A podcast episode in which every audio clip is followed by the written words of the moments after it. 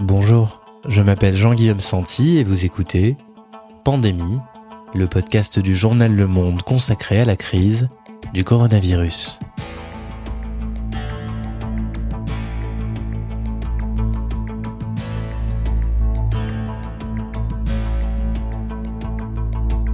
Aujourd'hui, la relance économique sera-t-elle verte?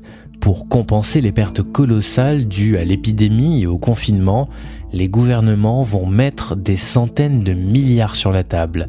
L'occasion rêvée pour faire en sorte que ces aides aillent directement financer des entreprises qui font le choix du renouvelable et du durable, mais à l'heure où on veut également sauver les grands fleurons de notre industrie, comment s'assurer que la relance ne sera pas grise en protégeant également de la faillite les entreprises les plus consommatrices en énergie fossile? Nabil Hakim et Marie Charelle nous racontent les enjeux de la relance verte. Nous sommes le lundi 8 juin, pandémie, épisode 18.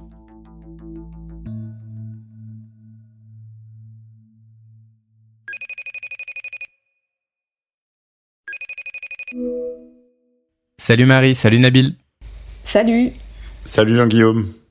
Je vous appelle aujourd'hui pour parler avec vous de la relance verte. On a beaucoup d'argent qui va être mis sur la table ces prochains mois pour relancer nos économies qui ont été euh, touchées par la crise du Covid-19. Et un des enjeux majeurs, c'est de saisir cette opportunité pour transformer les entreprises qu'on va aider, faire en sorte que nos économies deviennent moins polluantes. Sauf que à partir de là, il y a plein de problèmes qui se posent. Et pour les entreprises d'abord, euh, Nabil, imaginons par exemple que je suis euh, le PDG d'une grande entreprise pétrolière dont le business a toujours été les énergies fossiles. Qu'est-ce qui se passe pour moi aujourd'hui? Alors, Jean-Guillaume, si tu étais le PDG d'une grande entreprise pétrolière, tu as plutôt bien vécu ces dernières années parce que les prix du pétrole étaient relativement élevés. Et puis là, euh, à l'occasion de la crise économique et sanitaire, euh, les prix du pétrole se sont effondrés et donc toutes les entreprises pétrolières vont très mal. Donc tu as des raisons d'être inquiet et les salariés de ton entreprise ont des raisons d'être inquiets. Maintenant, il se passe autre chose en même temps, comme tu l'as dit, c'est qu'il y a des plans de relance massifs qui sont en train d'être préparés euh, par les États, par la Commission européenne, et il y a un certain nombre de patrons d'entreprises des hydrocarbures, donc du pétrole et du gaz, et en particulier en Europe, qui pensent que euh, bah, c'est peut-être une opportunité pour eux de euh, renforcer un virage qu'ils ont commencé à prendre timidement ces dernières années euh, vers le fait de basculer du pétrole vers principalement la production d'électricité et notamment à partir d'énergies renouvelables. Donc ça, euh, c'est une vraie nouveauté, c'est une vraie différence entre des compagnies pétrolières dans le monde, puisqu'on a des compagnies pétrolières européennes, donc Total par exemple en France, mais aussi Shell, qui est un groupe anglo-néerlandais, ou BP, un groupe anglais encore plus grand que Total, qui ont plutôt pris cette orientation-là ces deux dernières années et qui, à l'occasion de la crise, ont dit OK, euh, eh ben en fait, euh, on va renforcer ces investissements-là. Et puis à l'inverse, il y a des groupes américains principalement, comme ExxonMobil, le plus grand groupe pétrolier au monde, ou Chevron, qui est aussi un immense groupe pétrolier américain, qui eux disent oulala, là là, vos histoires de, verre et de climat, euh, très peu pour nous. Nous, au contraire, on va continuer à investir dans le pétrole et en fait, on va profiter de cette crise, du fait qu'un certain nombre d'entreprises plus petites euh, vont être en faillite, pour les racheter pas cher et renforcer notre modèle et continuer dans le pétrole. Donc, on voit qu'il y, a là des stratégies qui sont différentes euh, suivant comment on se positionne. Et là, il y a vraiment une fracture Europe-États-Unis qui est très forte. Nabil, tu parlais d'entreprises euh, comme euh, Total, Shell ou BP qui sont en train d'amorcer un virage. On est donc maintenant au-delà du stade euh, du greenwashing, hein, c'est-à-dire voilà on verdit un peu notre activité, mais juste pour de la communication. Là, pour le coup, ça pourrait avoir un réel impact? Il y a une chose qui a changé, et particulièrement si on compare par rapport à la précédente crise économique et financière, qui était celle de 2008, c'est que maintenant on a un certain nombre de technologies euh, qui sont matures économiquement et dans lesquelles, pour dire les choses simplement, il y a moyen de gagner de l'argent. Euh, c'est particulièrement le cas des énergies renouvelables intermittentes, donc les éoliennes, les panneaux solaires, euh, et puis évidemment dans tout ce qui a trait à l'électrification de la mobilité et particulièrement du véhicule électrique, donc des bornes de recharge des batteries, euh, toutes ces filières-là qui sont en train de se renforcer, c'est des filières dans lesquelles c'est possible de gagner de l'argent et d'une certaine manière, ça devient une question vitale pour euh, ces entreprises des énergies fossiles de se dire ah bah il faut que je sois sur ces créneaux-là parce que en fait si je fais que du pétrole ou que du pétrole et du gaz, eh ben euh, à un moment donné, je risque de me retrouver cornerisé, perdu tout seul dans mon coin d'énergie fossile. Il faut pas que je manque le coche de l'électricité et de l'électricité produite à partir d'énergie renouvelable.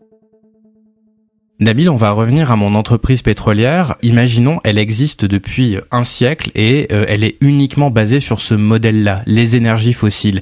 Est-ce que c'est réaliste de se dire qu'aujourd'hui, je pourrais complètement convertir mon activité?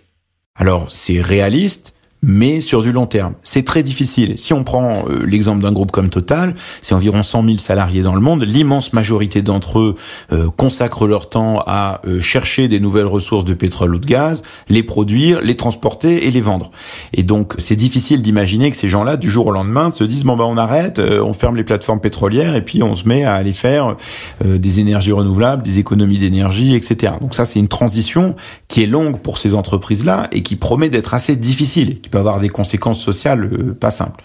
Ceci dit, il y a certains groupes qui se sont positionnés là-dessus depuis plusieurs années. Il y en a un en France, euh, CNJ, l'ancien GDF, euh, l'ancien GDF Suez, euh, qui depuis quatre ans a décidé de se positionner comme le groupe de la transition énergétique. Ils ont développé leur activité dans les énergies renouvelables, électriques par exemple. Ils se sont développés dans les économies d'énergie, donc ils vendent à leurs clients le fait de les aider à économiser de l'énergie, ce genre de choses. Ceci dit, la majorité aujourd'hui de leurs revenus continue de venir des énergies fossiles particulièrement du gaz, puisque c'est à la base un groupe gazier, et ils se sont, sont loin de s'être séparés de leurs activités gazières.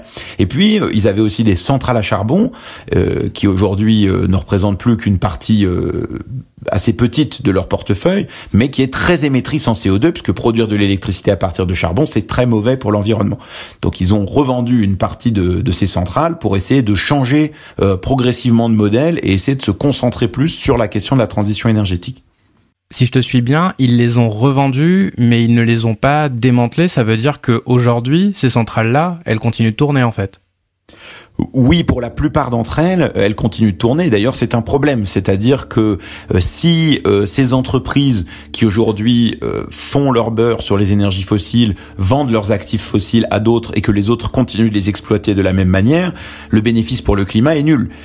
Quelqu'un qui rachète aujourd'hui à pas cher une centrale à charbon d'Engie ou d'un autre groupe qui veut sortir du, du charbon et l'a fait fonctionner pendant encore 20 ans, 30 ans, bon, bah, n'a pas fait progresser le sujet du climat. Et donc ça, c'est une demande importante, notamment des ONG environnementales, mais aussi maintenant de certains investisseurs, de dire euh, ce qu'il faut faire avec euh, les actifs polluants, les actifs très émetteurs de gaz à effet de serre, c'est non pas les euh, revendre à d'autres, mais bien les arrêter. Ok, donc pour résumer, le risque c'est que si un acteur majeur décide de convertir son activité, c'est que un autre acteur arrive derrière, occupe le même créneau et du coup, c'est un jeu à, somme nulle en termes d'émissions de, de gaz à effet de serre, c'est ça? Absolument. Et c'est un des gros arguments des grands acteurs, et notamment des grands acteurs français, euh, des industries carbonées, qu'il s'agisse de l'automobile, du secteur aérien ou du pétrole. C'est de dire, mais attendez, si c'est moi, je vais le faire de la meilleure manière possible, essayer de faire cette transition, mais aidez-moi à la faire parce que euh, si moi j'arrête, quelqu'un d'autre va le faire. Et c'est vrai que bah, il y a un exemple qu'on a sous nos yeux maintenant, qui est celui du secteur aérien le secteur aérien, pour des raisons évidentes, il a beaucoup souffert de la crise, puisque simplement il n'y avait pas d'avions qui volaient, ou presque pas. Euh, là, euh, l'État s'engage à soutenir Air France à travers un prêt, à travers des aides, euh, de manière très importante. Mais Bruno Le Maire, le ministre de l'économie, dit attention, il faut que Air France engage sa transition écologique. Alors les détails, les contreparties demandées à Air France sont pas très clairs, mais admettons qu'on nous dise il faut arrêter les vols intérieurs, par exemple Paris-Bordeaux, puisqu'il y a un TGV qui existe, bon bah ça on peut l'imposer à Air France puisque l'État français est au capital, puisque l'État français va proposer des aides, des prêts, donc Air France sera obligé d'accepter, mais euh, une compagnie privée comme Ryanair ou EasyJet pourra quand même le faire. Et donc d'une certaine manière, si on libère de l'espace pour que des acteurs euh, qui n'ont pas le même type de contraintes ou pas besoin d'être aidés de la même manière euh, fassent la même chose, bah, d'une certaine manière, là aussi, on n'a pas beaucoup fait avancer la question climatique.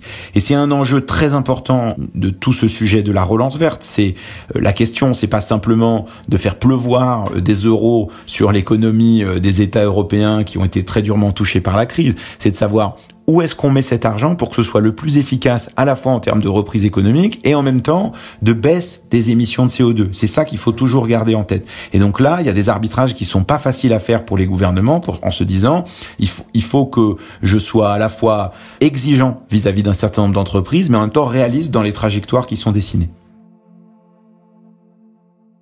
D'autant Nabil qu'il y a euh, face à tout ça des arguments qui pourraient me convaincre de continuer comme avant avec euh, mon business model polluant. Et tu en parlais au tout début de ce podcast, euh, notamment le, le prix du pétrole qui est très bas en ce moment.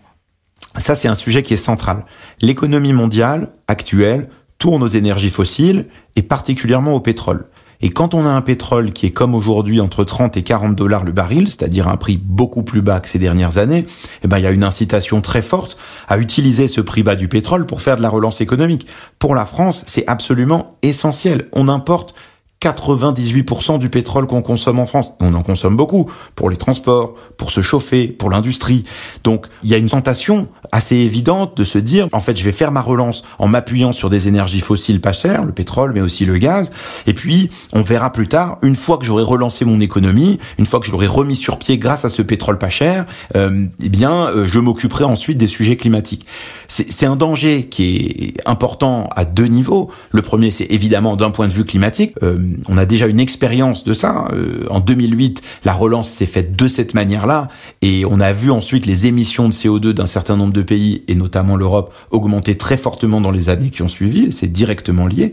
Mais il y a aussi un risque économique qui est important, c'est qu'aujourd'hui le prix des pétroles est bas parce qu'on a eu des conditions exceptionnel lié à la crise sanitaire, il peut tout à fait remonter euh, dans les prochains mois et dans les prochaines années. D'ailleurs, c'est assez probable. Et là, on risque de se retrouver piégé avec une économie qui est dépendante du pétrole. Et donc là, c'est vrai qu'il y a une opportunité aussi pour essayer de sortir de cette dépendance aux énergies fossiles pour des raisons euh, climatiques, bien évidemment, mais aussi pour des raisons économiques et des, raisons de, de souveraineté.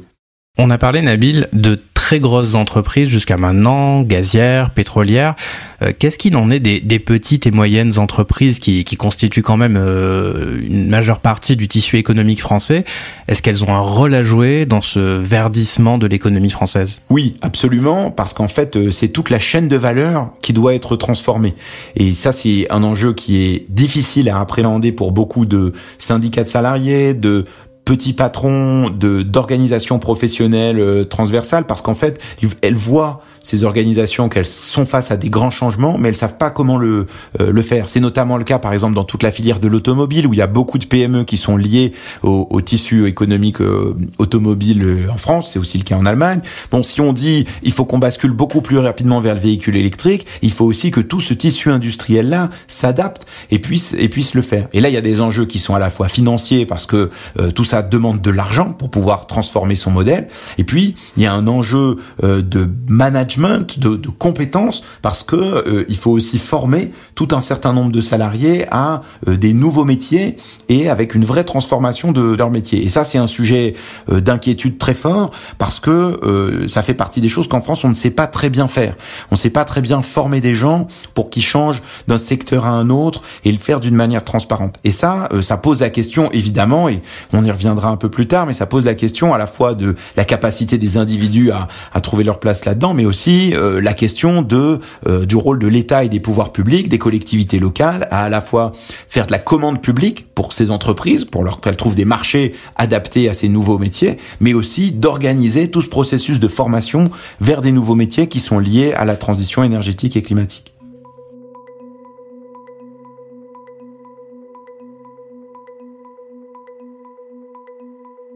Marie, on a parlé avec euh, Nabil de très grandes entreprises, de petites et moyennes entreprises. Maintenant, j'aimerais euh, qu'on arrive au volet euh, consommation, qu'on parle des ménages, des familles. C'est l'autre volet de cette relance verte. Comment est-ce qu'on fait en sorte que du côté de la demande, du côté des consommateurs, nos économies soient plus vertes? Oui, alors en effet, la transition écologique ne peut pas se faire sans les, euh, les citoyens, les consommateurs. Et la bonne nouvelle, c'est que la plupart des gens aujourd'hui, les citoyens, ont envie de faire quelque chose et de participer à la sauvegarde de la planète, d'avoir une meilleure qualité de vie, parce que tout ça va ensemble évidemment. Et si on parle de l'aspect consommation, en fait, c'est un grand levier de transformation, parce que s'il y a une demande euh, aujourd'hui des consommateurs de produits plus verts, de services plus verts, et ben derrière, on a tout un marché qui se crée d'entreprises qui vont se convertir aussi pour répondre à leurs besoins.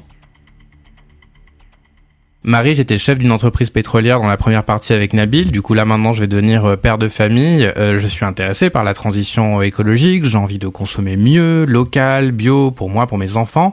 Le problème, en fait, c'est que jusqu'à maintenant, faire tout ça, ça réclame un effort financier de ma part. Ça coûte plus cher, en fait.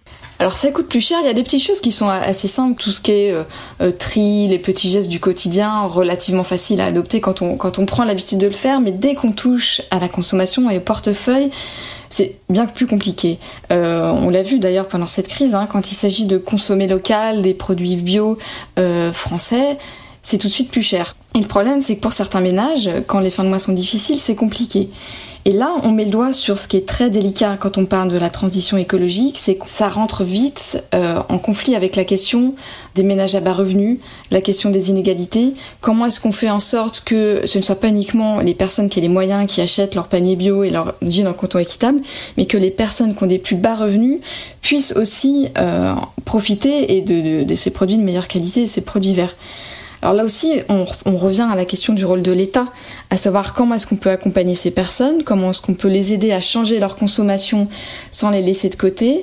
Il y a aussi des questions d'équité et de juste contribution, parce qu'on sait aujourd'hui que, en fait, ce sont les riches qui polluent le plus parce que c'est eux qui prennent l'avion, c'est souvent eux qui font des déplacements en grande distance. Comment est-ce que dans toutes ces contraintes, tout ce, ce schéma compliqué, on arrive à en faire en sorte que les consommateurs changent, les citoyens euh, achètent différemment et que on aide ceux qui ont moins de moyens à le faire aussi. Oui, et c'est intéressant cette euh, tension qui existe entre impératif écologique d'un côté et euh, inégalité de l'autre et on l'avait vu par exemple sur la taxe sur les carburants qui avait déclenché la, colère qui avait entraîné le mouvement des gilets jaunes. Exactement, c'est l'illustration parfaite de ce problème. Le mouvement des Gilets jaunes s'est déclenché parce que le gouvernement voulait augmenter la taxe sur les carburants pour inciter les Français à adopter des modes de déplacement plus verts, accompagner cette transition. Sauf que, bah, on s'est rendu compte qu'il y a beaucoup de Français pour qui une petite hausse du prix de l'essence des carburants, c'était pas possible. Parce qu'ils utilisent la voiture tous les jours pour aller travailler, pour aller déposer leurs enfants à l'école. Euh, donc tous ceux qui n'ont pas les moyens de prendre un vélo dans leur quotidien, eh ben, étaient pénalisés par ça. Et c'est ce qui a déclenché ce mouvement. C'est l'illustration de la grande difficulté de cette transition. Comment est-ce qu'on fait pour que tout cela soit aussi juste socialement? On vient de parler d'alimentation, on vient de parler de carburant. Euh, j'aimerais qu'on s'intéresse à un autre domaine qui est intéressant, celui de la rénovation énergétique des bâtiments. On sait que c'est quelque chose qui pollue beaucoup aujourd'hui. Euh, il existe des dispositifs pour inciter les particuliers à faire en sorte que leur logement soit moins énergivore. Est-ce que ça marche? En effet, c'est l'un des gros enjeux parce qu'on le sait, hein, toutes les habitations un petit peu, euh, un petit peu vieilles, c'est des passoires. Euh, on chauffe, la chaleur part. Donc, en fait, le fait de rénover ces bâtiments, de changer les fenêtres, de refaire l'isolation extérieure ou intérieure, peut vraiment permettre des gains énergétiques. Alors, comment inciter les ménages? En fait, on s'est rendu compte que c'est très compliqué parce que si on met en place des crédits d'impôt, par exemple, bah, le crédit d'impôt, l'argent, il vient au moment où on paye les impôts, donc après, c'est-à-dire très tard par rapport aux sommes engagées pour faire les travaux. Et puis par ailleurs, il y a des ménages qui payent pas d'impôt sur le revenu, donc euh, ils sont pas concernés par ce genre de dispositif. Donc par exemple, le gouvernement a essayé de remplacer ces crédits d'impôt par des primes.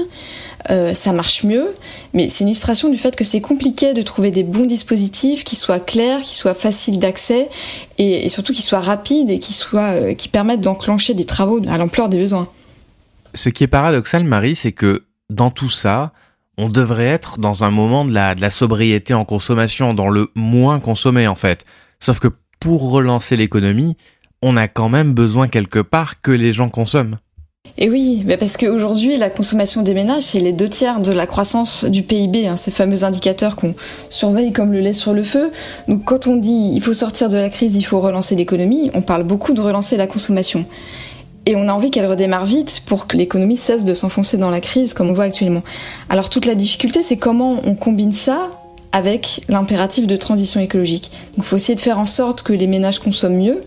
On revient à toutes ces questions de comment les accompagner, comment faire en sorte que euh, ce soit juste. Là aussi, l'État a un grand rôle à jouer et c'est particulièrement difficile de combiner en effet ces deux objectifs. Relancer, oui, mais pas n'importe comment. Et qu'est-ce que peuvent faire les États, Marie, pour euh, encourager ce mouvement? Alors beaucoup de choses, mais si on schématise, il y a deux grands types d'instruments. Il y a la carotte d'abord, si on peut dire, à savoir toutes les incitations financières, les aides pour pousser les citoyens et les entreprises à changer, à investir, à rénover leurs bâtiments, euh, à acheter des voitures électriques.